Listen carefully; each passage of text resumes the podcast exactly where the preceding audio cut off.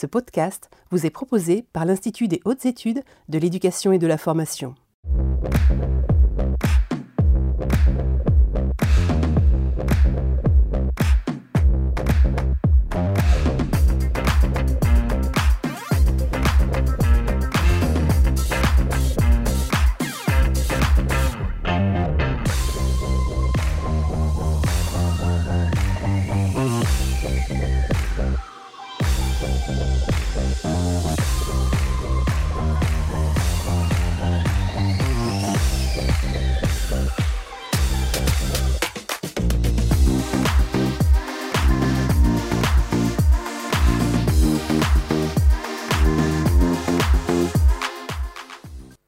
Monsieur, bonsoir, soyez les bienvenus dans ce nouveau numéro des mardis de l'IH2EF. E Nous sommes heureux de vous retrouver ici en direct du studio de l'Institut des hautes études de l'éducation et de la formation pour vous proposer jusqu'à 18h un éclairage sur la déontologie dans l'enseignement scolaire et l'enseignement supérieur. Ce direct intervient à l'occasion d'un événement particulier, le lancement du dictionnaire du droit de l'éducation qui vous sera présenté dans quelques instants par nos intervenants du jour. À mes côtés, aujourd'hui en plateau, Pascal Bertoni. Vous êtes maître de conférence en droit public à l'Université de Paris-Saclay et par ailleurs directrice du Centre de recherche Versailles-Saint-Quentin, institution publique. Bonsoir. Bonsoir. Et en face de moi, Raphaël Mata euh, Duvigneau, maître de conférence en droit public à l'Université de Paris-Saclay, par ailleurs président de l'Observatoire du droit de l'éducation. Bonsoir.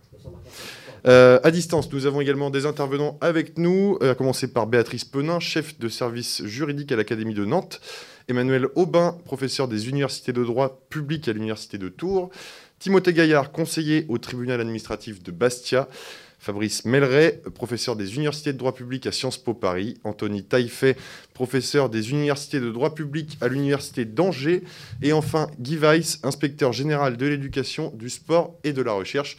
Soyez tous les bienvenus pour euh, cette émission des mardis de l'IH2EF.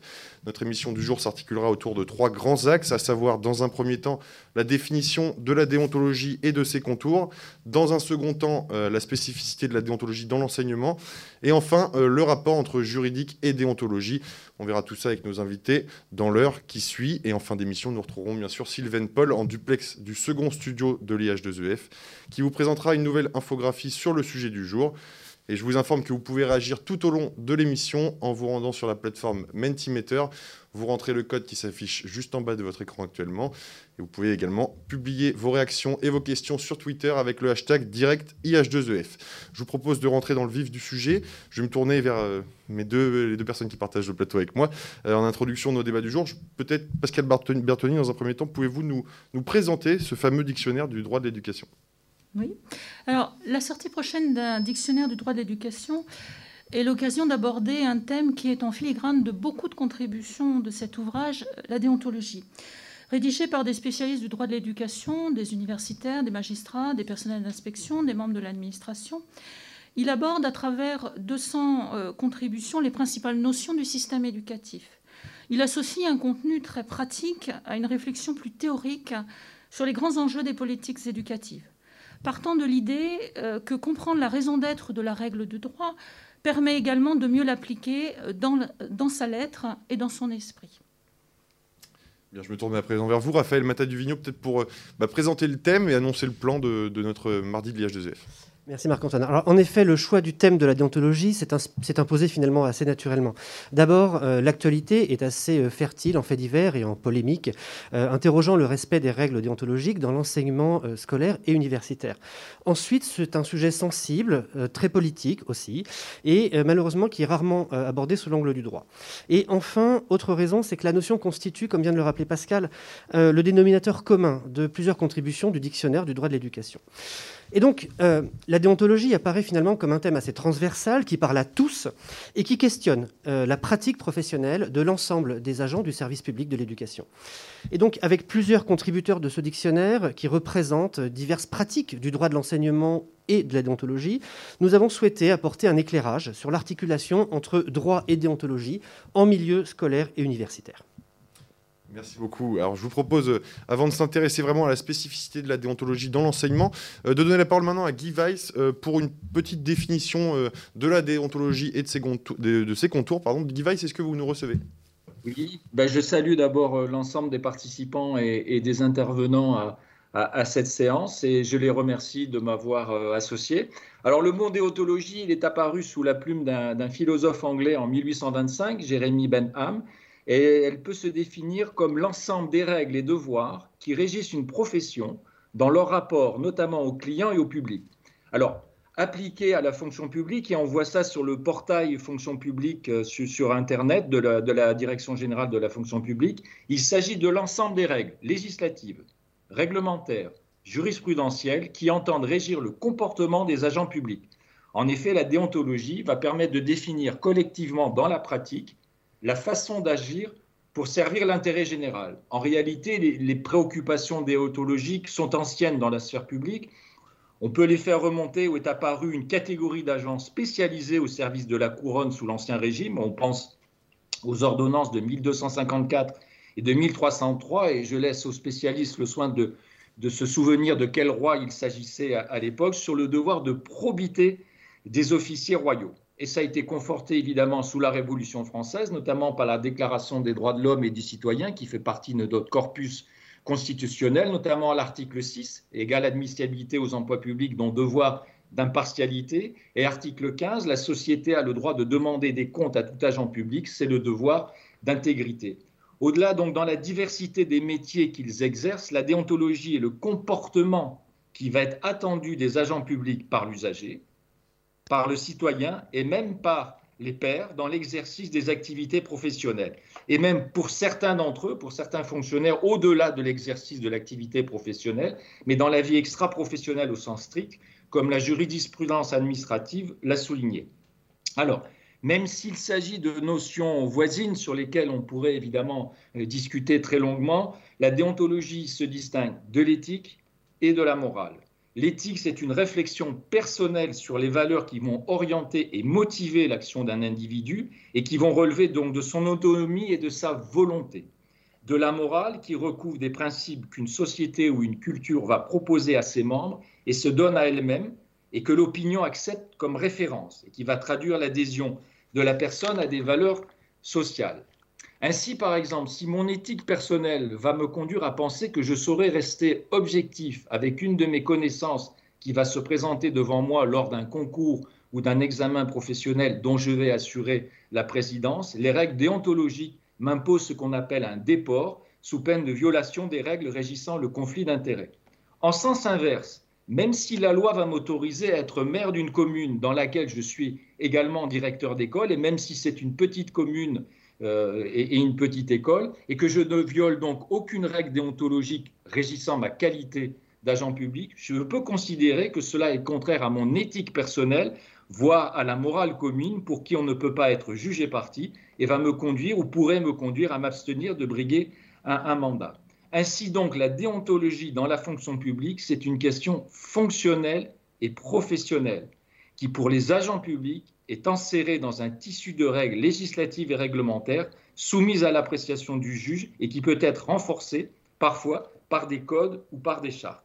En effet, les grandes règles déontologiques auxquelles nous sommes soumis en notre qualité d'agent public, comme le devoir d'obéissance hiérarchique, devoir de neutralité, de laïcité, de dignité, d'impartialité par exemple, sont inscrites dans le statut général des fonctionnaires, la fameuse loi de 83 portant droits et obligations des fonctionnaires, et ces révisions, notamment celle opérée par une loi de 2016 qui a ajouté des articles relatifs à la déontologie au dit statut. D'autres règles sont issues de la jurisprudence, et notamment le devoir de réserve, qui est une construction du Conseil d'État. Ainsi donc, si je souhaite savoir quelles sont les règles déontologiques que je dois respecter, il me suffit normalement de bien lire le statut général et d'être au fait de la jurisprudence du Conseil d'État. Et si je suis de surcroît fonctionnaire de l'éducation nationale dans l'enseignement scolaire, c'est encore une loi, celle de 2019 sur l'école de la confiance, qui me rappelle une règle déontologique supplémentaire, à savoir le devoir d'exemplarité. Alors on pourrait se demander pourquoi la loi a prévu deux dispositions nouvelles au-delà euh, du code euh, du, statut général. Deux dispositions. La première, tout chef de service peut préciser, après avis des représentants du personnel, les principes déontologiques applicables aux agents placés sous son autorité en les adaptant aux missions du service. Premier principe. Deuxième, principe, tout fonctionnaire a le droit de consulter un référent déontologue chargé de lui apporter tout conseil utile au respect des obligations et des principes déontologiques. Donc d'une part des chartes, d'autre part des référents. S'agissant des chartes, il s'agit de rappeler à une communauté plus restreinte que celle des 5 millions et demi de fonctionnaires et agents publics rappeler à des membres qui ont une forme d'identité partagée liée à l'exercice de leur métier ou liée à, la fonction qu'ils exercent dans l'établissement dont ils font partie, des règles à respecter et des comportements qui paraissent les plus adaptés au fonctionnement du service. Ainsi, c'est le cas à l'inspection générale de l'éducation, du sport et de la recherche. On s'est lancé dans l'élaboration d'une charte de déontologie, qui est d'ailleurs en discussion, puisqu'il y a certains de nos membres disent qu'au fond, le statut général suffit et qu'il n'y a pas besoin de règles plus précises. Nous, on a, pensé que oui, parce qu'on on recommande, par exemple, de ne pas inspecter un organisme dans lequel on a exercé ou dont on a, été, on a présidé une instance pendant plus de cinq ans, ou ne pas accepter d'invitation à déjeuner ou à assister gratuitement à des spectacles de la part d'organismes que l'on contrôle, comme les fédérations sportives, puisque, comme vous le savez, notre inspection générale maintenant a absorbé Jeunesse et Sport, et donc nous contrôlons aussi les fédérations sportives. Et c'est bien parce que des manquements de ce type se sont produits et ont conduit à de lourdes sanctions que notre chef de corps a souhaité qu'une telle charte existât. Plusieurs établissements d'enseignement supérieur d'ailleurs et de recherche se sont dotés de telles chartes, les préoccupations par exemple en matière d'impartialité dans les recrutements ou d'intégrité scientifique dans les publications se posant. Pour ce qui est du référent déontologue, qui d'ailleurs peut être une personne ou un organisme collégial, appelé collège ou, comité, l'idée est bien de prévenir des situations qui pourraient conduire à une violation des règles déontologiques et qui pourraient se traduire par des sanctions disciplinaires, voire des sanctions pénales. Référent, collège, comité ne donnent que des avis, mais ces avis servent de code de conduite par les agents et sont respectés par ceux qui font des saisines. Ils ont pour but de donner au fond à tous les personnels et tout particulièrement aux enseignants des éclaircissements visant à leur faire comprendre les règles plutôt que l'idée qu'ils s'en font, notamment les contours de la liberté pédagogique sur laquelle je pense qu'il sera revenu.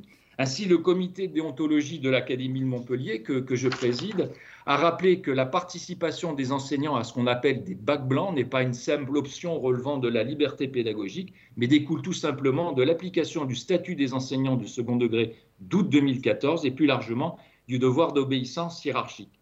Afin que le respect des règles déontologiques se diffuse au sein des structures de notre administration, des formations de formateurs sont organisées par la Direction générale de l'enseignement scolaire avec la Direction générale des ressources humaines. On, a fait une séance aujourd'hui sur la question qui, avait euh, à peu près une centaine de participants. La Direction générale des ressources humaines a souhaité que chaque académie désigne, un correspondant déontologique.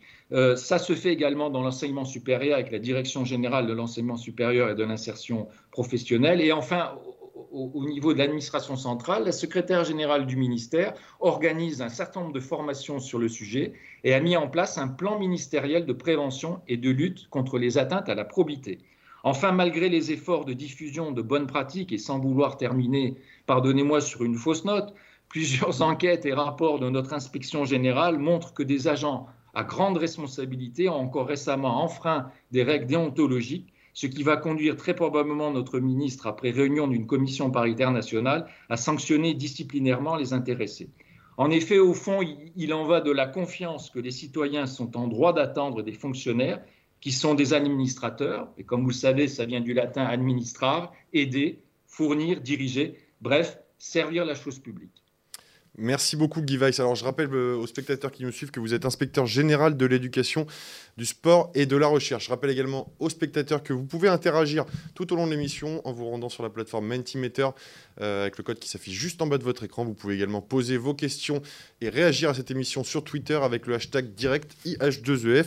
On va pouvoir passer au deuxième thème de cette émission des mardis de l'IH2EF, à savoir la spécificité de la déontologie dans l'enseignement supérieur. Et je me tourne vers vous, Raphaël Mata-Duvigneau, pour ce thème.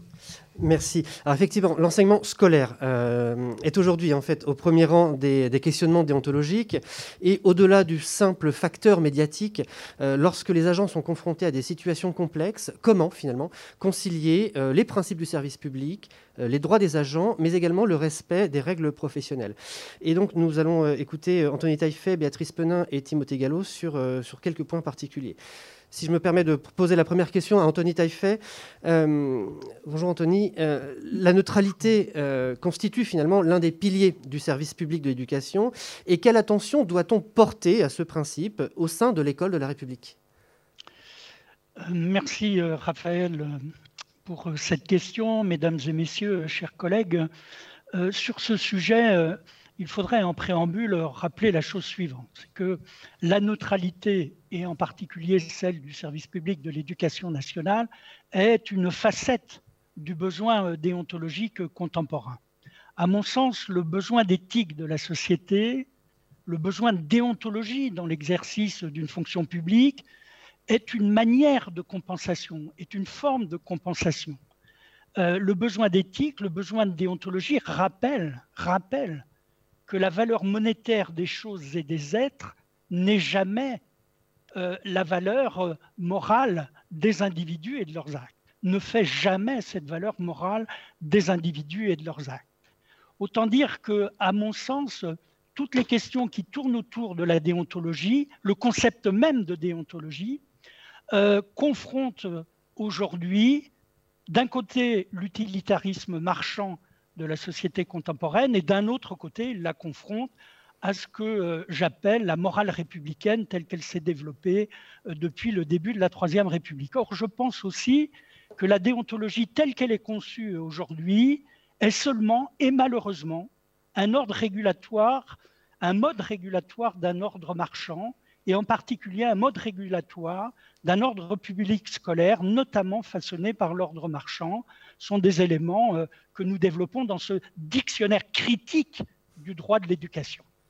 Cela dit, pour euh, euh, rapprocher mon propos de la question que vous m'avez posée, Raphaël, il faut rappeler que la neutralité du service public de l'éducation nationale a précédé l'irruption du concept de déontologie dans, les services publics et dans le service public de l'éducation nationale. Euh, cette neutralité est conçue par les juristes euh, d'une manière euh, assez ramassée, d'une manière assez compacte. Elle réunit deux dimensions solidaires. Première dimension, le principe de neutralité protège efficacement, il faut le dire, les agents publics et en particulier ceux qui briguent un poste pour exercer dans les établissements d'enseignement. Et dès l'instant où la neutralité euh, implique la non-discrimination, elle se fond dans un principe plus global d'égalité, grand totem du service public de l'éducation nationale, égalité d'accès à la fonction publique, égalité devant euh, le service public. La seconde dimension euh, euh, implique que le principe de neutralité est mis en œuvre, il s'exerce avant tout à l'égard des usagers du service public.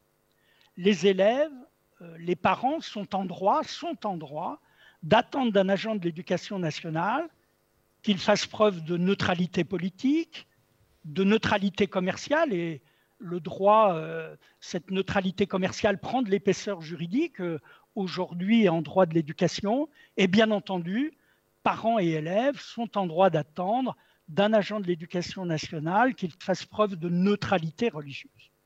Autant dire que le principe constitutionnel et philosophique de laïcité s'exprime aussi dans la mise en œuvre, dans le caractère opérationnel de la neutralité religieuse attendue euh, des fonctionnaires de l'éducation nationale. Alors, neutralité et laïcité, euh, aujourd'hui, euh, sont au cœur de questions euh, importantes liées à l'activité au sein de l'école. Une question bien connue, neutralité et laïcité, interroge le port de signes religieux par les élèves, étant rappelé que les élèves ne sont pas soumis à un principe de neutralité religieuse. En revanche, ils sont soumis au respect de la formalisation légale de la laïcité dans l'école. Euh, neutralité et laïcité interroge aussi, et la question est d'actualité, interroge le port de signes religieux par les parents dans l'accompagnement de sorties scolaires. Et on sait que la jurisprudence aujourd'hui euh, euh, n'est pas unanime sur ce point. On sait que cette question soulève des débats parlementaires vifs encore aujourd'hui et très récemment. laïcité et neutralité religieuse façonnent aujourd'hui, à mon sens, le droit d'accès à la restauration scolaire. Euh, au passage, je rappelle que la restauration scolaire est devenue un enjeu politique majeur à l'époque contemporaine. Elle a toujours été, euh, elle a toujours eu un enjeu, euh, un enjeu social avec la lutte contre la précarité alimentaire. Le droit d'accès à la restauration scolaire a toujours eu, a toujours soulevé, a toujours contenu un enjeu de santé lié, par exemple, à la prévention d'un certain nombre de maladies et notamment de l'obésité. Euh, la question de l'accès à la restauration scolaire, aujourd'hui, euh, participe, peut participer à la conservation de notre espèce et dispose ainsi, euh, comporte ainsi un enjeu environnemental. On parle des menus végétariens, des menus bio, des menus à base de produits de proximité et bien entendu, le droit d'accès à la restauration scolaire concerne, envisage la neutralité religieuse d'une manière encore polémique, sur le point de savoir euh, si le responsable de cette restauration euh, doit ou peut euh, tenir compte de l'appartenance confessionnelle des élèves. C'est la fameuse question traitée par le droit, dernièrement par le Conseil d'État, qui concerne ce que l'on appelle les menus de substitution. Mais on n'a pas fait le tour de la question, la neutralité religieuse de l'agent public interroge même d'une manière juridique, et je pense à la jurisprudence de la Cour européenne des droits de l'homme, interroge d'une manière euh, juridique la distinction entre l'enseignement du fait religieux et l'enseignement des religions, question qui est devenue une question brûlante à la suite d'événements dramatiques que chacun connaît. Voilà ce que je voulais dire euh, sur ce point, et toutes ces questions sont développées dans le dictionnaire dont nous a parlé tout à l'heure Pascal Bertoni. Merci Anthony Taillefer. Ma deuxième question s'adresse à, Béatrice Penin. Euh, Béatrice, euh, en votre qualité de chef de service juridique, vous êtes régulièrement confrontée à des comportements que l'on pourrait qualifier de tangents. Euh, avez-vous des exemples concrets de situations complexes où droit et déontologie peuvent entrer en conflit?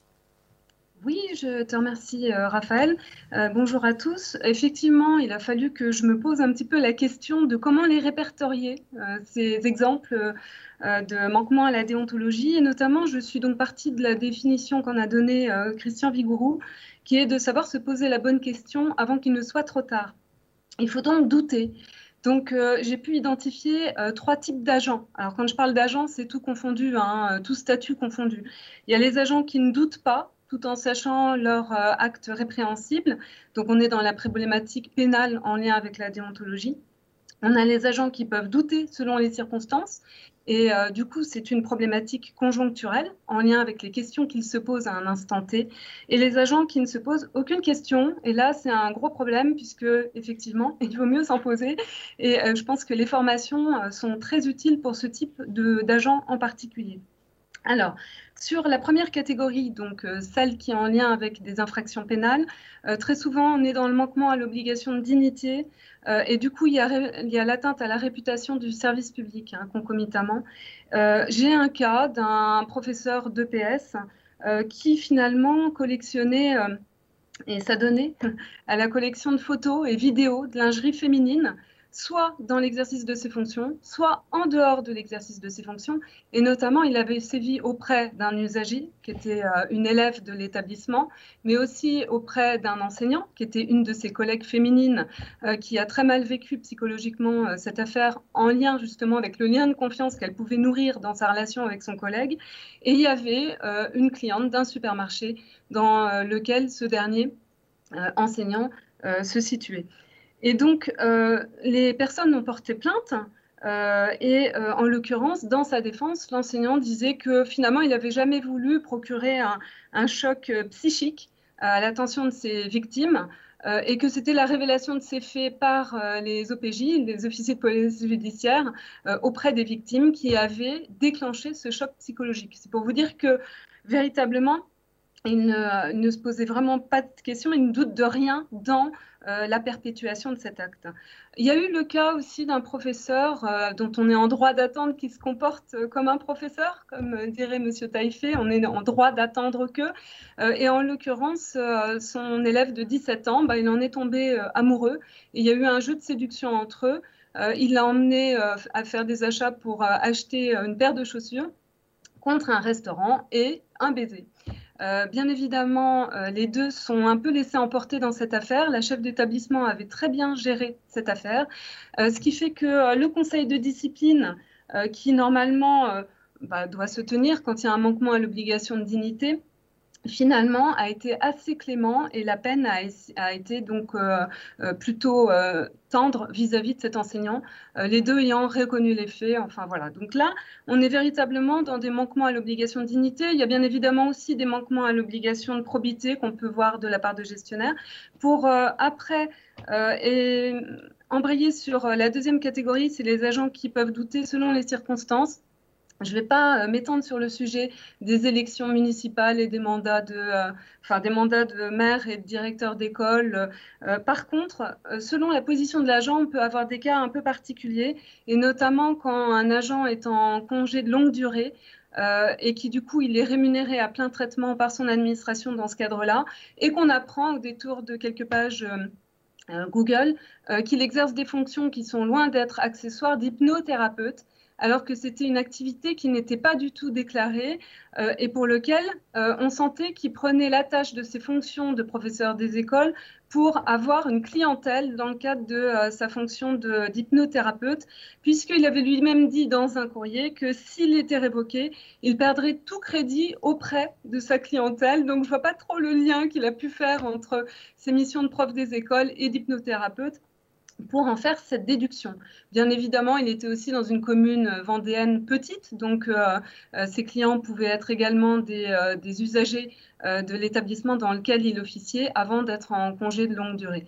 Donc bien évidemment, les rémunérations versées par l'État dans ce cadre-là ont été récupérées par des indus de rémunération et puis, euh, il n'avait donc pas, euh, il avait donc pas, euh, il avait donc pas demandé une autorisation de cumul d'activité pour cette activité d'hypnothérapeute.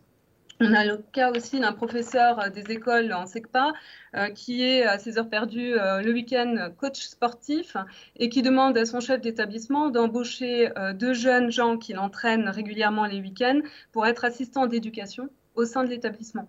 Donc là, on parle aussi un peu de conflit d'intérêts. Enfin, il y a quand même quelques confusions des genres qui peuvent être préjudiciables à l'image de l'administration. Pour évoquer et tenir euh, les, minutes imparties, euh, le cas des agents euh, qui ne se posent aucune question, on le voit beaucoup dans le cadre des réseaux sociaux. et notamment là, il y a vraiment une représentation de la fonction qui est complètement erronée. Et donc, euh, des propos sont tenus sur les réseaux sociaux qui sont vraiment de nature à mettre en péril les fonctions euh, d'autorité exercées par un enseignant. Par exemple, alors là, c'est un CPE euh, qui pose sur Facebook en mode public avec une femme dans une posture et une tenue jugée choquante. Une professeure de lycée professionnel, ça a été vu également, qui posait seins nus avec une pancarte Je suis professeur. Vous avez aussi tout ce qui se passe dans la salle des enseignants et notamment euh, les échanges sur la vie privée des élèves qui ne regardent que la relation entre l'enseignant euh, qui est au courant et l'élève, et euh, en l'occurrence les manquements à l'obligation de discrétion professionnelle. Donc voilà un petit peu le triptyque que je voulais vous présenter dans le cadre justement de, des manquements qu'on peut constater au sein académique. Merci Béatrice Penin. troisième question, Timothée Gallo, bonsoir. À l'époque des réseaux sociaux, de la libéralisation de la parole et compte tenu de la protection accordée à la liberté d'expression, comment le droit de, réserve, notamment, euh, peut-il s'articuler avec les technologies de l'information et de la communication? Merci Raphaël, bonsoir à, toutes et tous. L'exigence qui pèse sur les personnels qui se voient directement confier la responsabilité d'élèves de l'enseignement scolaire permet euh, assurément de se situer directement sur le terrain du devoir de réserve pour sanctionner certaines formes d'expression sur Internet. Euh, premier exemple, des propos tenus sur un blog privé par un professeur certifié qui mettait en cause de façon virulente le secrétaire général adjoint de l'Académie ont pu être regardés comme un manquement au devoir de réserve est, sanctionné comme tel. On peut, cependant constater que la plupart des décisions juridictionnelles qui qualifient de faute disciplinaire des propos tenus sur Internet, dans la sphère privée, sont motivées avec grand soin et prennent appui sur le retentissement que peuvent avoir ces propos sur le bon fonctionnement du service ou la réputation du service public de l'éducation. Prenons l'exemple de cette professeure de lycée professionnel qui avait tenu des propos outranciers mettant directement en cause la personne de la ministre de l'Éducation nationale, la légitimité de celle-ci et du gouvernement. Cette professeure appelait en des termes violents à la désobéissance collective et à la révolte des parents, les invitant à retirer leurs enfants de l'école une journée par semaine pour protester contre les ABCD de l'égalité. Euh, dans cette dernière affaire, le tribunal de Cergy-Pontoise a relevé que l'intéressé avait manqué à son devoir de réserve, ce qu'on comprend bien, mais c'est aussi appuyé sur le fait que l'appel au retrait des enfants de l'école était de nature à porter atteinte, à porter atteinte pardon, au bon fonctionnement du service public de l'éducation. Euh, s'agissant d'une professeure enseignant en classe préparatoire qui avait tenu des propos négationnistes sur Facebook, euh, le Théâtre Paris s'est fondé pour juger que la révocation de cette fonctionnaire n'était pas, disproportionnée sur l'exigence d'exemplarité et d'irréprochabilité qui incombe aux enseignants. Euh, on retrouve là les termes d'une décision du Conseil d'État que j'évoquerai tout à l'heure, relative à un enseignant condamné pénalement pour des faits d'agression sexuelle commis en, dehors du service. jurisprudence qui a d'ailleurs inspiré le législateur, on y reviendra. On fait là encore ni plus ni moins le lien entre l'expression d'une opinion et le retentissement sur le bon fonctionnement du service. Et c'est d'ailleurs dans la plupart des cas par le biais des élèves ou de leur famille qu'une expression inappropriée sur Internet est mise au jour. À cet égard, les, personnels enseignants sont particulièrement exposés et on trouve également bon nombre d'exemples mettant en cause des personnels de direction qui, eux aussi, sont particulièrement exposés. En revanche, euh, on trouve dans la jurisprudence peu d'exemples, voire pas d'exemple intéressant mettant en évidence un manquement au devoir de réserve commis par un membre de corps d'inspection. Au-delà du fait que leur exposition est quelque peu moindre que les membres de la communauté éducative, on peut se demander si ces corps ne sont pas davantage sensibilisés en amont sur la déontologie, une déontologie tout aussi exigeante qu'implique leur fonction, ce qui permet de mieux prévenir la survenance de manquements à cette déontologie. Merci beaucoup Timothée Gallo. Je rappelle que vous êtes conseiller au tribunal administratif de Bastia. Euh, merci également Raphaël pour euh, cette partie sur l'enseignement euh, scolaire et les contours de la déontologie dans l'enseignement scolaire. Je vous propose maintenant de nous intéresser aux contours de la déontologie mais dans l'enseignement supérieur et pour ça je vais me tourner vers Pascal Bertoni pour introduire cette, thématique. Alors, la problématique de la déontologie n'est pas spécifique à l'enseignement. Elle concerne au contraire l'ensemble du secteur public. Euh, certaines situations décrites pourraient euh, s'appliquer à d'autres domaines que l'enseignement. Cependant, l'obligation de réserve et la neutralité posent ici des problèmes spécifiques en se heurtant frontalement à la liberté d'expression et la liberté pédagogique. Emmanuel Aubin et Fabrice y a-t-il une spécificité de la liberté d'expression dans l'enseignement supérieur et pourquoi? Merci Pascal pour, pour, cette question et pour l'organisation de, de, cette manifestation. Alors, nombre d'exemples de, manquements déontologiques euh, évoqués par les, précédents intervenants depuis le, début de, cette séance à propos de l'enseignement scolaire se retrouvent évidemment dans, l'enseignement supérieur, on pourrait s'y retrouver. Euh, le, socle des obligations est, comparable, comme leurs homologues de l'enseignement scolaire. La plupart des agents de, l'enseignement supérieur sont des fonctionnaires de l'État. Ils sont donc soumis au chapitre 4 de la loi euh, du 13 juillet 83 qu'on a déjà mentionné. Alors, euh, sans doute, leurs missions sont-elles en partie différentes? L'activité de recherche présente effectivement des, risques déontologiques particuliers en termes d'intégrité scientifique, des problématiques de plagiat par exemple. De la même manière, les, interventions dans le débat public sont plus fréquentes pour les enseignants-chercheurs que euh, pour les enseignants euh, du primaire ou, ou du secondaire. Mais d'un point de vue juridique, et ça répond, je crois, enfin ça essaie de répondre à votre question, la principale particularité du, statut des enseignants-chercheurs tient au fait qu'ils bénéficient d'un principe d'indépendance reconnu par la jurisprudence du, Conseil constitutionnel. Alors on parle plus volontiers à l'étranger ou en droit international et européen de liberté de la recherche ou encore au singulier comme au pluriel, et c'est désormais d'ailleurs aussi dans le Code de l'éducation, de liberté académique. Le, droit français, pour des raisons historiques que je ne développerai pas, a retenu une construction différente. Ce, principe constitutionnel d'indépendance, il comprend deux facettes complémentaires et la première facette intéresse directement la, liberté d'expression. La première facette, c'est une dimension individuelle. Euh, l'indépendance, c'est la liberté d'enseignement, c'est la liberté de la recherche, c'est la liberté d'expression. Il y a une seconde facette qui a une place plus importante dans la jurisprudence et dans la pratique, qui est une dimension institutionnelle. Et c'est l'idée de la gestion de la carrière du recrutement jusqu'à la fin de la carrière, en passant notamment par les procédures disciplinaires, d'une gestion par les pairs. Et ce, principe d'indépendance, il, est régulièrement invoqué lorsque sont en cause de possibles manquements déontologiques. Alors certains ont un peu tendance à y voir un talisman, D'autres considèrent qu'il s'agit bien davantage d'un tigre de papier. Ce, qui est certain, c'est qu'on a euh, un, jeu, entre guillemets, dans l'enseignement supérieur qui fait intervenir trois types d'acteurs.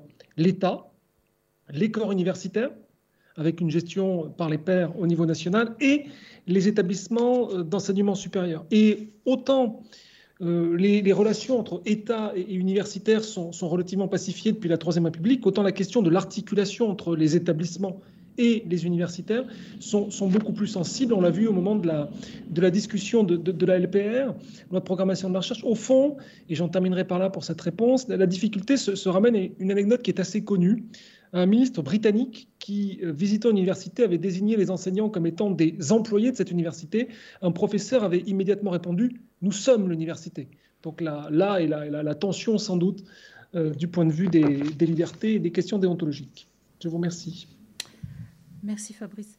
Euh, Emmanuel Aubin, euh, quelles sont les limites de la liberté d'expression dans l'enseignement supérieur? Pourriez-vous nous donner quelques exemples euh, tirés de la jurisprudence? Oui, tout à fait. bonsoir à, toutes et à tous et merci pour l'organisation de, ce webinaire. Été, dit à l'instant par mon collègue Fabrice, Fabrice Melleret on, a une spécificité qui tient euh, en fait tout simplement euh, euh, à, l'âge en fait des usagers. je crois que si l'on doit faire une différence sur ce point précis entre l'enseignement scolaire et, puis l'université, euh, c'est qu'à l'université, les, usagers sont majeurs, euh, mais pas encore vaccinés, si vous me passez l'expression. Mais la différence est là, en fait, sur la liberté d'expression, notamment dans le volet pédagogique. L'âge des, des, usagers, qu'ils soient en présentiel ou à distanciel d'ailleurs, peu importe, justifie que l'on considère que la situation des universitaires euh, soit différente euh, au regard de la déontologie et puis, puis de l'éthique. Et concrètement, euh, et juridiquement aussi, cette singularité, elle se traduit par l'existence du principe constitutionnel d'indépendance qui vient d'être qui vient d'être analysé. Peut-être d'ailleurs une précision à cet égard hein, sur ce principe lié à l'hétérogénéité des personnels dans l'université, dans les établissements d'enseignement supérieur. ce principe d'indépendance des enseignants-chercheurs, il ne s'applique qu'à eux. Euh, ça a bien été précisé parce que il y a évidemment euh, euh, des professeurs certifiés, des professeurs agrégés du secondaire, il y a également des professeurs associés dans les universités. Eh bien, ces différentes catégories de personnel ne bénéficient pas du principe d'indépendance des enseignants-chercheurs. Donc on a ici un ciblage qui se fait. Et j'ajouterais d'ailleurs peut-être sur ce, principe que on a pas mal de ressources juridiques hein, dans le code, dans le code de l'éducation. On verra peut-être euh, tout à l'heure hein, les limites à la liberté au regard de la jurisprudence, mais là, je voulais juste préciser le point euh, sur euh, le périmètre humain, on va l'appeler comme ça, de ce principe constitutionnel d'indépendance des anciens chercheurs. Et est-ce que vous avez des, quelques, quelques exemples concrets tirés de la jurisprudence? Est-ce que finalement ce, la liberté d'expression est souvent mise à mal dans la jurisprudence. Oui, bien entendu. Euh, euh, j'allais dire, malheureusement, on a un trop plein, euh, mais c'était assez rare, hein, les cas de, de franchissement des frontières sémantiques, euh, on va les appeler comme ça par le passé. On avait quelques arrêts qui étaient liés à cette obligation euh, de tolérance et d'objectivité euh, qui s'applique aux anciens chercheurs. je pense notamment à une affaire célèbre, l'affaire Notin, qui a été jugée à deux reprises devant le Conseil d'État, qui était un maître de conférence révisionniste, où là on parlait de manquements graves à la, probité intellectuelle, au, respect d'autrui, découlant justement des obligations de tolérance et d'objectivité. Il y avait eu euh, plus récemment euh, un arrêt concernant un professeur des universités de Lyon, euh, M. Goldnich, qui avait fait une allusion à la négation de l'existence de chambre à gaz et à l'appartenance à l'origine d'un collègue auteur d'un rapport. Et là, le Conseil d'État avait également constaté une violation, un abus en fait de la liberté d'expression. Aucune liberté n'est illimitée et la liberté d'expression ne, ne, l'est pas non plus. Hein. Elle n'est pas, pas illimitée. Donc il y a cette particularité qu'on retrouve en jurisprudence et qui amène parfois des requérants. Alors ça, c'est intéressant. Plusieurs intervenants ont cité des arrêts de la Cour européenne des droits de l'homme. cette Cour a, rendu des arrêts concernant des universitaires et notamment dans l'affaire Gonis que je mentionnais à l'instant, la Cour européenne en, 2011 a, a, constaté que des propos tenus par un, par un universitaire y, compris en dehors de son amphithéâtre, hein, euh, une contribution des propos aux thèses négationnistes et puis le désordre qui en résulte euh, est incompatible avec les devoirs et responsabilités euh, qui incombent au requérant, en l'occurrence en tant qu'enseignant. Donc la, Cour européenne des droits de l'homme a, validé cette idée que la tolérance et l'objectivité, la déontologie universitaire devaient les tempérer lorsque on avait euh, des, expressions qui allaient au-delà de, cette, de cette frontière, cette fameuse zone grise hein, qui, qui permet de, de, constater la violation ici des obligations que j'ai évoquées à l'instant. Merci Emmanuel. Fabrice Melleret, que sont les mécanismes qui sont destinés à faire respecter l'indépendance des enseignants-chercheurs? Y en a-t-il? Sont-ils nombreux? Il y, en a, il y en a un certain nombre, merci Pascal. Euh, revenons aux, trois acteurs que, je mentionnais tout à l'heure, donc les enseignants-chercheurs, euh, l'État et les établissements. Euh, l'indépendance des, enseignants-chercheurs, elle peut être garantie soit par rapport à l'État, soit par rapport aux, établissements. Alors, pour ce qui est de l'État, on pourrait s'en tenir à une analyse superficielle, constater que les enseignants-chercheurs sont des fonctionnaires de l'État, soumis à un statut particulier, qui est d'ailleurs un statut réglementaire, puisque et le Conseil d'État et le Conseil constitutionnel ont considéré qu'il n'y a pas besoin d'un statut législatif, et on déduire qu'à partir de là, ils sont soumis euh, à l'État. Pour autant, ce serait une erreur, ça serait s'en tenir à l'enveloppe normative de, leur statut, car euh, en réalité, on a une véritable indépendance vis-à-vis vis-à-vis de l'État et qui tient tout simplement au fait que, que, les dispositions statutaires organisent une forme d'autogestion des, des, corps universitaires par eux-mêmes. Alors, euh, vous parliez des, instruments, euh, ça, se matérialise par l'intervention de ce que le Code de l'éducation appelle une instance nationale, en réalité le Conseil national des universités, qui qui est divisé en, sections par, par, par, grande discipline, qui intervient pour la qualification en fonction de maîtres de conférences et de professeurs, pour une large partie des avancements, donc des promotions, pour également euh, donner un avis qui, qui, souvent est suivi en matière d'attribution de, de, primes d'encadrement euh, doctoral et de recherche. De la même manière, au niveau local, les euh, recrutements sont opérés par des comités de sélection qui sont composés de pairs, très largement issus euh, de la, discipline. Et lorsqu'il y a une difficulté disciplinaire, on évoquait des dossiers célèbres, les dossiers Notin, Golnisch, euh, les sanctions, il y a une section disciplinaire qui est une juridiction euh, composée de pairs et un appel devant le, le, CNESER disciplinaire qui historiquement n'était composé que de pairs et qui euh, désormais euh, sera présidé par un membre du Conseil d'État, mais il n'en demeure pas moins qu'il sera composé très majoritairement d'universitaires. Et que c'est seulement au niveau du contrôle de cassation, donc pour la rectitude du raisonnement juridique mené par ces juridictions composées de pairs, que euh, le Conseil d'État sera amené à intervenir. Alors, ça, c'est quelque chose d'important, mais euh, cela étant, l'État, il conserve la main quand même sur, sur les établissements. Parce qu'on nous parle d'autonomie des, établissements. À partir du moment où euh, les droits d'inscription sont fixés par l'État et où les capacités d'accueil désormais sont aussi fixées par l'État, l'autonomie, elle est quand même inévitablement euh, limitée. Mais là où, à mon avis, il y a une question plus, difficile, plus, aiguë, en tout cas aujourd'hui plus sensible, c'est la question des rapports entre les corps universitaires et les établissements d'enseignement supérieur.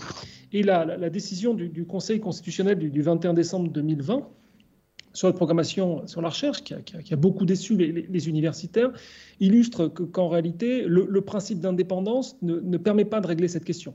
Pourquoi? Parce que pour le Conseil constitutionnel, dès lors que les décisions sont prises en faisant intervenir des pairs, eh ça suffit à respecter le principe d'indépendance. Alors que toute l'idée des, requérants était de soutenir que seul un regard porté par des pairs de la discipline au niveau national permettait de garantir réellement l'indépendance. Ils n'ont pas été suivis par le Conseil constitutionnel. Et au fond, on se, retrouve aujourd'hui confronté de manière aiguë à un débat qui était parfaitement prévisible, qui a été euh, anticipée euh, dès le début des années 70 et qui est au fond, on tire les conséquences aujourd'hui avec un certain retard euh, de l'autonomie des établissements telle qu'elle a été prévue, sans qu'on en tire toutes les conséquences alors, par la loi Fort de 68.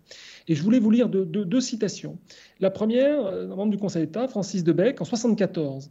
Garantir l'autonomie des universités tout en leur imposant de recevoir des personnels de l'État dont le statut est unique pour l'ensemble du pays, on n'est pas loin de la quadrature du cercle. Quand un conseiller d'État vous dit qu'on n'est pas loin de la quadrature du cercle, c'est une manière polie de dire que ça ne marche pas. Et une seconde citation d'un euh, recteur, euh, Maurice Quesnay, qui annonçait déjà en 94, il y a maintenant un quart de siècle, les difficultés que l'on est en train de vivre et que l'on va vivre dans quelques semaines avec les décrets d'application de la programmation pour la recherche. Il disait la chose suivante, et je crois que c'est encore quelque chose de très exact. L'universitaire est plus sensible à la légitimité de la recherche et à ses devoirs envers les étudiants qu'à son appartenance à telle ou telle institution universitaire. Il est plus attaché en somme à l'esprit de corps qu'à l'esprit d'entreprise. Le possible conflit d'autonomie entre les libertés de l'universitaire et la liberté de l'université peut, le cas échéant, générer un malaise. Et je crois que ce malaise, nous sommes en train de le vivre aujourd'hui. Alors, euh, la crainte des petits chefs, combinée avec la, sous-dotation en personnel de la plupart des établissements et avec le, développement du, du, financement sur projet, au, détriment des, financements euh, récurrents, évidemment, peuvent aviver très largement ce malaise. Je vous remercie. Merci beaucoup Fabrice Melleret et Emmanuel Aubin pour cette intervention. Euh, je vous rappelle que vous pouvez réagir bien sûr à cette émission en vous rendant sur la plateforme Mentimeter avec le code qui va s'afficher juste en bas de votre écran à l'instant. Euh, vous pouvez donc poser vos questions à nos intervenants et également réagir sur la plateforme Twitter avec le hashtag direct IH2EF. Nous arrivons euh, déjà à la dernière thématique du jour, à savoir la déontologie face à la justice. On va parler des, typologies des contentieux relatifs à la déontologie devant le juge administratif. Pour cela, euh, je me tourne vers vous à nouveau, Timothée Gallo. Euh, quelle est l'étendue du contrôle du juge sur le respect de la déontologie et comment le juge est-il amené à avoir connaissance des manquements à la déontologie? Alors le juge euh, est amené à connaître de manquements à la déontologie à plusieurs titres. Euh, d'abord, euh, lorsque l'administration décide de suspendre un fonctionnaire provisoirement euh, dans l'attente du résultat des poursuites disciplinaires. la mise en œuvre d'une telle mesure suppose qu'une faute grave soit reprochée à l'agent, première condition. et il s'agit d'une mesure conservatoire, ce qui explique que l'administration puisse se fonder sur des faits qui ne sont pas établis à ce stade avec certitude. Elle doit seulement établir qu'ils présentent un caractère de vraisemblance suffisant. Euh, le juge administratif exerce de longue date un contrôle normal sur euh, ces deux questions, la question de la vraisemblance et la gravité des faits qui, qui motivent une mesure de suspension. Et le Conseil d'État a récemment jugé que, s'agissant d'apprécier le caractère vraisemblable des faits, il appartient au juge de statuer au vu des informations dont disposait effectivement l'autorité administrative au jour de sa décision. C'est-à-dire que l'autorité administrative ne peut pas arriver devant le juge et euh, avancer des faits qui ont été révélés postérieurement à la date à laquelle elle a statué. ce qui est aussi une garantie pour l'agent. Euh, on voit le contrôle sur les mesures de suspension est un contrôle très exigeant, euh, ce qui s'explique fort bien par le fait que l'agent peut à ce stade être simplement suspecté d'avoir commis un manquement aux règles déontologiques. ensuite, le, juge exerce un contrôle tout aussi exigeant sur la sanction disciplinaire elle-même. Alors rappelons d'abord, parce que c'est un écueil auquel se heurte fréquemment l'administration, que le juge contrôle en premier, lieu la matérialité même des faits qui sont reprochés à l'agent. Euh, et si l'agent conteste la réalité même des faits, c'est évidemment avant tout à l'administration de démontrer la réalité de ces faits. même si on est dans un régime de preuve objective, euh, c'est plus naturellement l'administration qui est en mesure de prouver ce qu'elle avance. Euh, le juge est ensuite amené à contrôler la qualification de faute disciplinaire. Là encore, le, juge administratif exerce de longue date un contrôle entier sur cette question. Et c'est ce qui a permis au Conseil d'État de forger une abondante jurisprudence qui a permis euh, de mettre en évidence ce qui est susceptible ou pas de constituer un manquement à la déontologie. S'agissant de la question de savoir si la sanction est proportionnée au manquement qui est qualifié de faute, le degré de contrôle du juge a évolué. Jusqu'en 1978, la jurisprudence excluait tout contrôle. Puis, avec la célèbre décision de section Le Bon de 78, on est passé à un contrôle de l'erreur manifeste d'appréciation, permettant au juge de censurer une disproportion manifeste entre la faute commise et la sanction choisie par l'administration. L'amenant donc pour la première fois à s'interroger non plus seulement sur l'existence d'une faute, mais à en appréhender la gravité. Puis, euh, depuis 2013, par la décision d'Assemblée d'Ahan, euh, le juge exerce désormais un contrôle normal, un contrôle entier, ce qui est assurément une garantie plus très forte pour le fonctionnaire poursuivi, mais aussi une contrainte nouvelle pour l'autorité administrative qui voit plus fréquemment euh, les sanctions qu'elle prononce euh, censurées par le juge. Alors cela a amené le, juge de cassation, le Conseil d'État à faire évoluer le contrôle du juge de cassation. Euh, le juge de cassation s'assure désormais que la solution retenue par les juges du fond sur la question de la disproportion, de la proportionnalité de la sanction, n'est pas hors de proportion avec les fautes commises. On a un exemple intéressant qui a amené le Conseil d'État à censurer une solution retenue par une cour administrative d'appel qui a vu juger disproportionnée une sanction de mise à la retraite d'office prononcée à l'encontre d'un enseignant qui avait commis une agression sexuelle sur deux mineurs dans le cadre de la vie privée. Et c'est à, cette occasion-là que le Conseil d'État a consacré l'exigence d'exemplarité qui s'impose aux enseignants. C'est une décision du 18 juillet, 18 juillet 2018. Pardon. Alors, le renforcement de ce contrôle euh, du juge sur la proportionnalité de la sanction euh, permet assurément d'obtenir plus facilement qu'auparavant la suspension provisoire de la sanction euh, devant le juge des référés. Je passe très vite sur ces questions-là. rappelons que le juge du référé est juge de l'évidence et évidemment, plus le contrôle du juge sur le fond est poussé, plus le juge des référés va pouvoir prononcer de façon provisoire la suspension de la sanction. Et je voudrais euh, terminer par un, contentieux qui euh, est susceptible de se développer, euh, qui amène cette fois-ci le juge à se prononcer de façon abstraite sur ce qui est susceptible de constituer un manquement déontologique. Comme on l'a rappelé tout à l'heure, le statut de la fonction publique prévoit désormais, depuis la, loi du, du, 20 avril 2016, que tout chef de service peut préciser les principes déontologiques applicables aux agents placés sous son autorité. Le législateur encourage ainsi les administrations à fixer par des actes dits de droit souple les principes déontologiques qui s'imposent à leurs agents. Et comme on le sait depuis la décision GISTI du 12 juin 2020, un tel acte fait désormais l'objet d'un contrôle du juge de l'excès de pouvoir. Ça permet au juge d'appréhender, par exemple, des recommandations formulées à titre de bonne pratique euh, qui, euh, si elles ne sont pas directement opposables aux agents, aux agents concernés, n'en sont pas moins susceptibles d'emporter sur eux des effets notables en ce qu'elles permettent de faciliter la caractérisation d'une faute disciplinaire et cette intervention du juge en amont a le mérite d'éclairer l'administration et ses agents sur le contenu exact de leurs obligations déontologiques. Alors sur ce point, on a déjà une jurisprudence du Conseil d'État sur la charte de déontologie de la juridiction administrative, qui elle était déjà susceptible de recours puisque ce n'est pas un acte de droit souple. Elle, a une vraie, avait véritablement une valeur juridique. Elle était opposable. Euh, et euh, s'agissant de l'exemple de l'utilisation des réseaux sociaux, on a une décision du 25 mars 2020 rendue sur le recours du syndicat de la juridiction administrative qui est très intéressante puisqu'elle permet euh, d'éclairer en amont ce qu'il est possible de faire ou pas pour un magistrat administratif en l'occurrence sur les réseaux sociaux. Et ce, donc ce contentieux va sans doute se développer à l'avenir et sera une source très intéressante pour les spécialistes de la déontologie dans la fonction publique.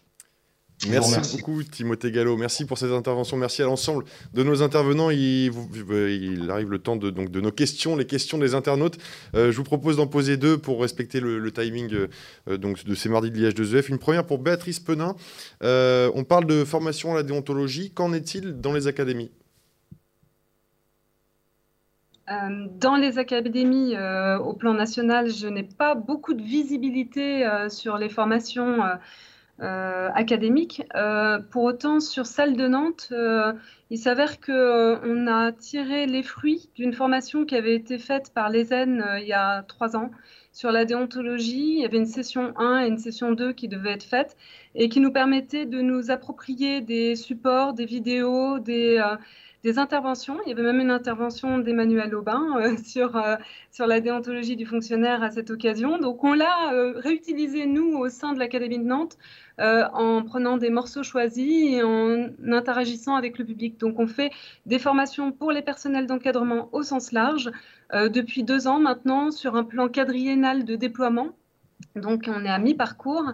Et sur les enseignants, là, c'est sur public désigné, non plus candidature volontaire.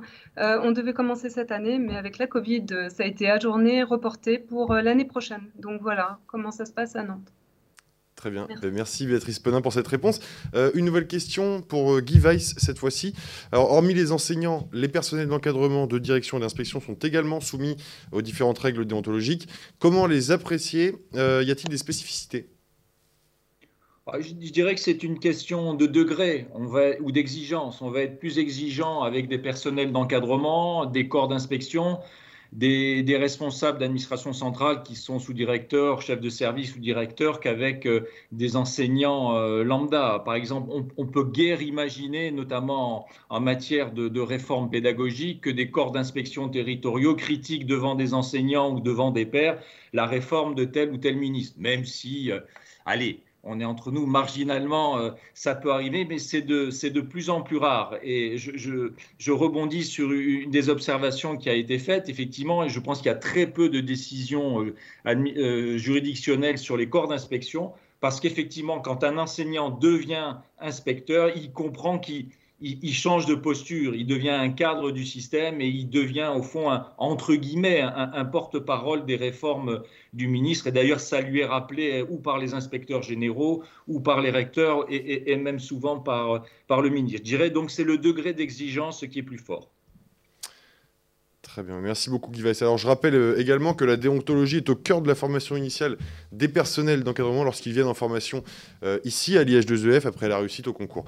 Euh, nous arrivons au terme de, ces mardis de l'IH2EF. Peut-être une, conclusion à, ces propos, messieurs, dames? Je ne sais pas qui veut commencer. Raphaël, je pense qu'il va... Merci, merci. Alors, par le prisme de la déontologie, on constate que l'école et l'université se rejoignent sur un point essentiel. Euh, l'enseignement, contrairement à ce qui peut être dit ou véhiculé, euh, n'est pas hors le droit.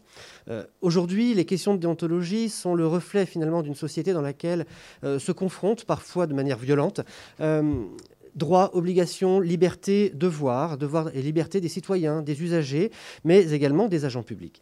Et c'est finalement cette convergence qui constitue le terreau fertile des questionnements et des problématiques déontologiques.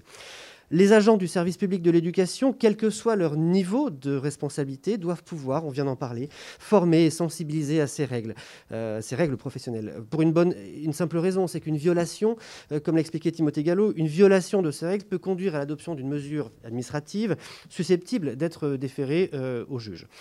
Et dès lors, euh, qu'ils soient administratifs, d'encadrement ou enseignants, euh, les personnels doivent être en mesure d'apprécier euh, ces règles et de les mettre en œuvre au quotidien afin d'apaiser les situations, les relations, et de sécuriser surtout des décisions aux conséquences juridiques parfois irréversibles. Parfois irréversibles pardon. Et au final, la déontologie doit être un vecteur un vecteur euh, par lequel chacun doit pouvoir s'approprier, selon les besoins du moment, les principes juridiques. Le droit contraint, certes, mais le droit protège, encadre, guide. Et euh, par le dictionnaire du droit de l'éducation, euh, nous avons souhaité contribuer à l'idée selon laquelle le droit ne doit pas ou ne doit plus être laissé à la porte des établissements euh, d'enseignement. Il en va, comme l'a rappelé Guy Weiss, de la légitimité, de la confiance et de l'exemplarité de notre service public. Merci beaucoup. Merci beaucoup. Alors avant de donner la, parole à Pascal Bertoni, je vous peut-être une date de sortie pour, pour ce dictionnaire qu'on évoque depuis tout à l'heure. Alors, oui. C'est l'objet de votre conclusion, peut-être Tout à fait. Je vais vous parler du dictionnaire. Donc, le dictionnaire est, est, quasiment sous presse. Il va sortir au mois de juin, euh, sous forme de deux tomes chez Marie Martin. Nous en sommes très très fiers et, nous, remercions surtout, nous en profitons pour remercier tous nos contributeurs euh, qui, euh, qui ont, avec beaucoup de bonne volonté et beaucoup de compétences, accepté de contribuer et nous en sommes infiniment reconnaissants. Et votre euh, synthèse de cette table ronde aujourd'hui, qu'en avez-vous pensé euh, de la qualité de nos échanges? Peut-être en quelques mots, rapidement. Je, pense qu'effectivement, l'avantage de ce genre de, webinaire, c'est que ça permet de confronter finalement deux mondes qui se confrontent assez peu, l'enseignement scolaire et l'enseignement universitaire. Donc là, on a eu une première partie sur, euh, sur l'enseignement scolaire. Moi, j'ai appris beaucoup de choses parce que je ne suis pas enseignant du secondaire. Euh, j'espère que les enseignants du secondaire ont découvert également euh, ce qu'était l'enseignement supérieur, qui est un petit peu un petit peu particulier, mais finalement avec des problématiques qui sont souvent communes et parfois différentes. Voilà ce que je pourrais dire sur, sur ce webinaire et surtout pour vous remercier d'avoir euh, permis d'organiser avec vous ce, ce webinaire. Ben, c'était grand plaisir. Merci en tout cas Pascal Bertoni, Raphaël Mata Duvigno. J'en profite également pour remercier l'ensemble des participants à distance, euh, à savoir Emmanuel Aubin, Fabrice Melray, Guy Weiss, Béatrice Penin, Timothée Gallo et enfin Anthony Taïfé. Merci à vous six, merci à vous deux. Euh, avant de se quitter, on va passer à la traditionnelle euh, infographie qui vous est présentée par Sylvain Paul, ingénieur documentaire à, à l'IH2EF. On découvre ça tout de suite en images. Merci Marc-Antoine, bonjour à toutes, bonjour à tous. Je suis toujours aussi ravie de vous retrouver pour ce point ressources en fin de direct, donc aujourd'hui sur la déontologie. Quelques ressources je vous présente, donc vous trouverez là uniquement les titres et je vous ai mis une bibliographie détaillée dont vous trouverez le lien juste en fin de liste. Que voici. Donc première ressource, bien sûr, c'est le dictionnaire du droit de l'éducation écrit par euh, Raphaël Mata-Duvignon et Pascal Bertoni, que vous venez d'entendre pendant ce direct. Donc voici la présentation, le résumé. Euh, ce dictionnaire donc, se présente en deux tomes. Tome 1 sur le droit de l'enseignement scolaire, tome 2 sur le droit de l'enseignement supérieur. Donc ce dictionnaire, je vous le présente en avant-première puisqu'il n'est pas encore paru. Normalement, sa parution aura lieu au mois de juin. Un incontournable au sujet de la déontologie, la déontologie dans la fonction publique. Donc voici le lien euh, issu de notre portail documentaire, un ouvrage écrit par Emmanuel Aubin, donc aux éditions Gualino. Un autre ouvrage, cette fois-ci le Conseil d'État et l'université, donc avec plus particulièrement un article écrit toujours par Emmanuel Aubin, euh, page 87, sur le contentieux disciplinaire des enseignants-chercheurs. Deux articles à présent euh, issus donc de, la JDA, donc euh, l'actualité juridique du droit administratif. Dans le premier ici, donc numéro 26 de 2016, euh, page 1433, donc un article toujours écrit par Emmanuel Aubin, donc sur l'entrée de la déontologie dans le titre du statut général. Et c'est tout un dossier, donc je vous invite à parcourir l'ensemble de ce dossier. Toujours dans la JDA, donc cette fois-ci de 2014, page 1, donc le plaidoyer en faveur des chartes de déontologie dans les universités, toujours rédigé par Emmanuel Aubin. Allons à présent vers les cahiers de la fonction publique, le numéro 366 de mai 2016, euh, avec un, article donc, euh, écrit par Ramel et Lambert, que vous trouverez page 53-57 et qui traite de la généralisation des chartes déontologiques dans le secteur public.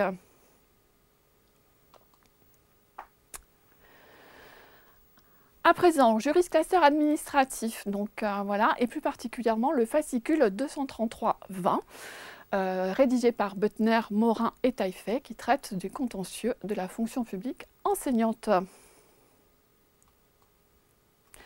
Et enfin, euh, un ouvrage toujours aussi incontournable, donc sur la déontologie des fonctions publiques, cette fois, les trois fonctions publiques d'État, donc rédigé par Christian Vigouroux aux éditions Dalloz.